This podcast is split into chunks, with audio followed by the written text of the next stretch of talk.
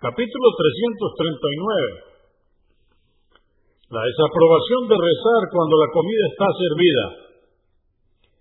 Hadís 1753. Aisha, que Alá esté complacido con ella, dijo, escuché decir al mensajero de Alá, la paz de esa con él, que nadie rece cuando la comida esté servida y cuando tenga necesidades fisiológicas Muslim 560, Abu Daud 89.